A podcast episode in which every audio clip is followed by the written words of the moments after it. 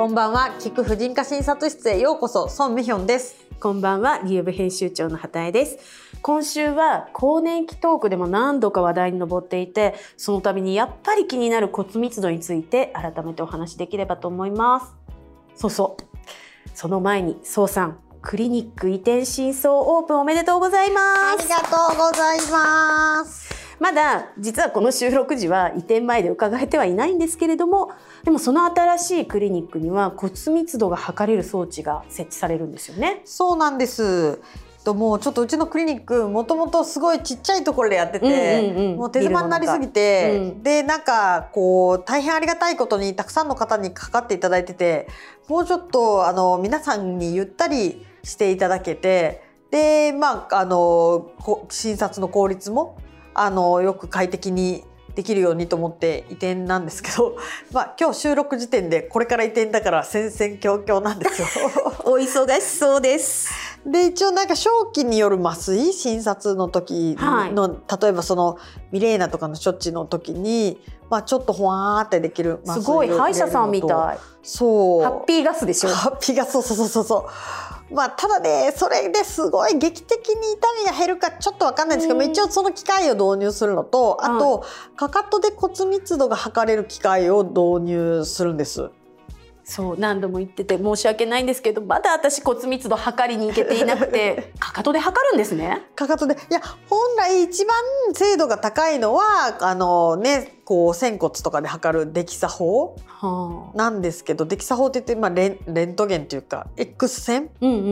を当てるんですけどそれだとちょっと放射線の部屋が必要になっちゃうんで、はい、うちはちょっと超音波式でかかとで測れるやつがあって、はい、まあ、もちろんデキサ法ほどの精度はないんですけどそれとあの骨吸収マーカーって言って骨が溶け出してったりすると出るマーカーあ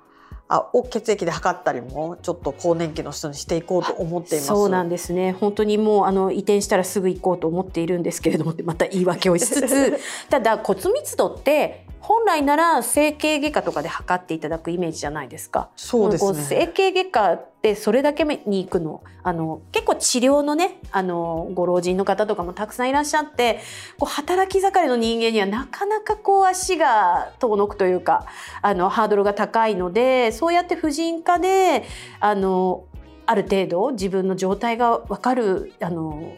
計測をしてくださるっていうのはすごくありがたいことだなと思って。そうですね、うん、まあもちろんね私もなんかこう頸椎ヘルニアとかで、はい、まあなんかこうやむを得ず整形外科に行ったりはするんですけど普段何の症状もなくなんかじゃあ骨密度測るために行こうっていうのもちょっとハードルが高いので、ね、まあもちろん婦人科もハードルは高いんですけど婦人科に来たつい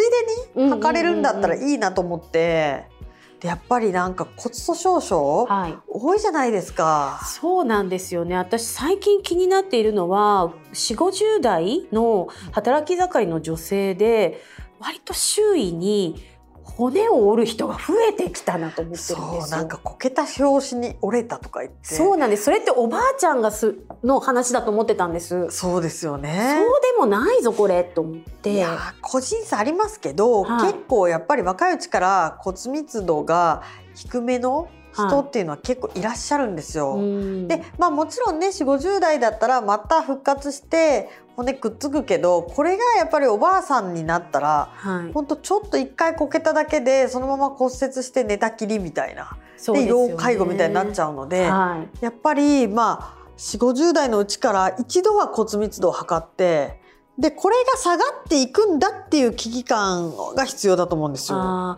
ということは骨密度はもう下がっちゃったぞっていうところで測るよりは下がる前にきちんと自分の数値を知っておくっていうのも割と大切ってことですか？そうですね。早め早めの、まあ、もちろん女性ホルモン補充とかも骨密度を下げない効果あるしあとは骨粗しょう症の治療薬がいろいろあるので、はい、そういうものとかあとカルシウム剤とかそういうのを組み合わせながら、はい、あの治療するんですけどいや絶対早めの方がいいですよ。低くなるまで待ってからよりは。そうですよね、一旦やっぱり症状というか出てきてしまう骨折っちゃったりとかひび入っちゃったってなる前に対策取りたいですよね。そうなんですやっぱりなんか私たちもうすごい長寿になったじゃないですか。はいなので、まあ、ちょっと前の世代だったら閉経して骨がスカスカになる前にもう寿命だったわけですよ。はい。だけど今はもう閉経してから40年も50年も生きないといけないからやっぱりその間骨は弱り続けるんですよね。うん。なのでやっぱりちょっとやっぱり40代ぐらいの現役世代の人にはい。いこの骨密度っていう検査があるんだ骨ってケアしないといけないんだっていう気づきになればというふうに思っています。確かにです。で私あのちょっとね気になったのでそういう骨粗しょう症のあのサイトとかを見に行ったんですけれども、うんうんこのエストロゲンの分泌量とそれからこの骨密度の、あの時のこう関連のこう表みたいのを見たんですけど、ちょっとありえないレベルでやっぱり減りますね骨密度。そうなんですまずエストロゲン自体がアラフィフでガッグって減るじゃないですか。はい。でそしたら骨密度もそこから急カーブで減るんですよ。そうなんですよ。そうだその2つが本当連動してるんですよね。なんとかやっぱり緩やかにしていきたい。そうですねまずはやっぱりうん一番大事なのは思春期からはい。骨をしっかり作ると。あーまずは思春期のうちに貯金みたいなもんですよ。うん。なので運動したりとかだからその時期にダイエットとかでまあこうすごいか体重が軽かったりするとうん。骨が強くなりにくいので、まあ、ちなみに私ガリガリだったけどすごいあの昔ね骨は強いんですね。ガリガリだったんです。でもなんか骨強いんで例外もあるんですけど まず一つはこう運動したりあの荷重がかかるようにすると骨はかかります。いやもうなので私的には強そうに見えるけどもしや万年ダイエッターだしダメかもでもそこまであの根詰めてやったこともないから大丈夫かもみたいなせめぎ合いがあるので、まあ、あのさっさと測りに行きたいと思うんですけどただ本当に今の4 5 0代ってこう私たちが言うのもなんですけどもこう雑誌とかが「リンゴダイエットだ! 」「なんとかダイエットだ!」って言ってわわわわって言っていろんなダイエットを流行らせてきたじゃないですか。っていうことはですね結構無理もしてると思うんですよ。うん、やっぱり人によってはちょっとジャンキーな食生活だったり、はい。やっぱりすごい細い人とかもいるので、うん。まあ、早めに一度、うんうんうんうんあの測ってみることをお勧めしますね。いや本当にねそれでやっぱり骨がつくまでに筋肉が落ちちゃったりとかしてこう動けなくなっていくねうちのおばあちゃんもそうでしたけど、はい、見てきてるので QOL 落ちますよね。そうなんです。やっぱり、うん。こう一旦まあそのこう骨折とかしてはい、でまあこうくっつくまで寝てたりしたらもうそのまま寝たきりになるのでまあねもうなるべく早くもう一度歩いてもらうためにうん。大腿骨頭の骨折とかでもすぐにもう人工骨頭でなるべくすぐ歩けるようにってするんですけれどもやっぱりまあ折れないのが一番だし、うんだから筋力もね筋力を衰えると今度こけやすくなるしそれで骨が弱かったら折れやすくなるから、まあ、両ダブルパ方ともンチですね。そうなんですよ。え他にその骨粗しょう症にならないためになんかこうできる対策ってあるの？そうですね。でもまあはい。運動カルシウムを取る日日光に当たる。日光に当た 日る光に当たってこの UV ケアばやりで日光に当たる。そう。ビタミン D 重要だから。そっか。まあある程度じゃあ D の読者のママは公園遊びしてるから日に焼けちゃうとか言いながら骨密度は保ってるかな？うんまあそれまあ全然暗いところにいるよりは全然いいと思いますよ本当に。運動ですね、うん運動大事運動大事。運動大えちょっとそのちょっと骨が弱くなってきたな骨密度が低くなってきちゃったなっていう人も復活するんですよね。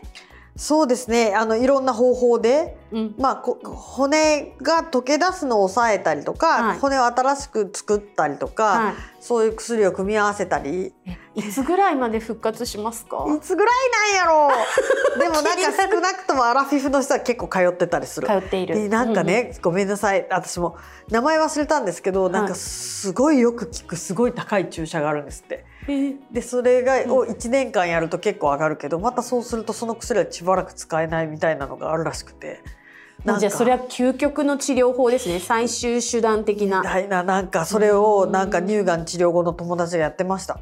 骨密度のために。うんやっぱり乳がんをすると今度、やっぱり女性ホルモンが乳がんのそのまああ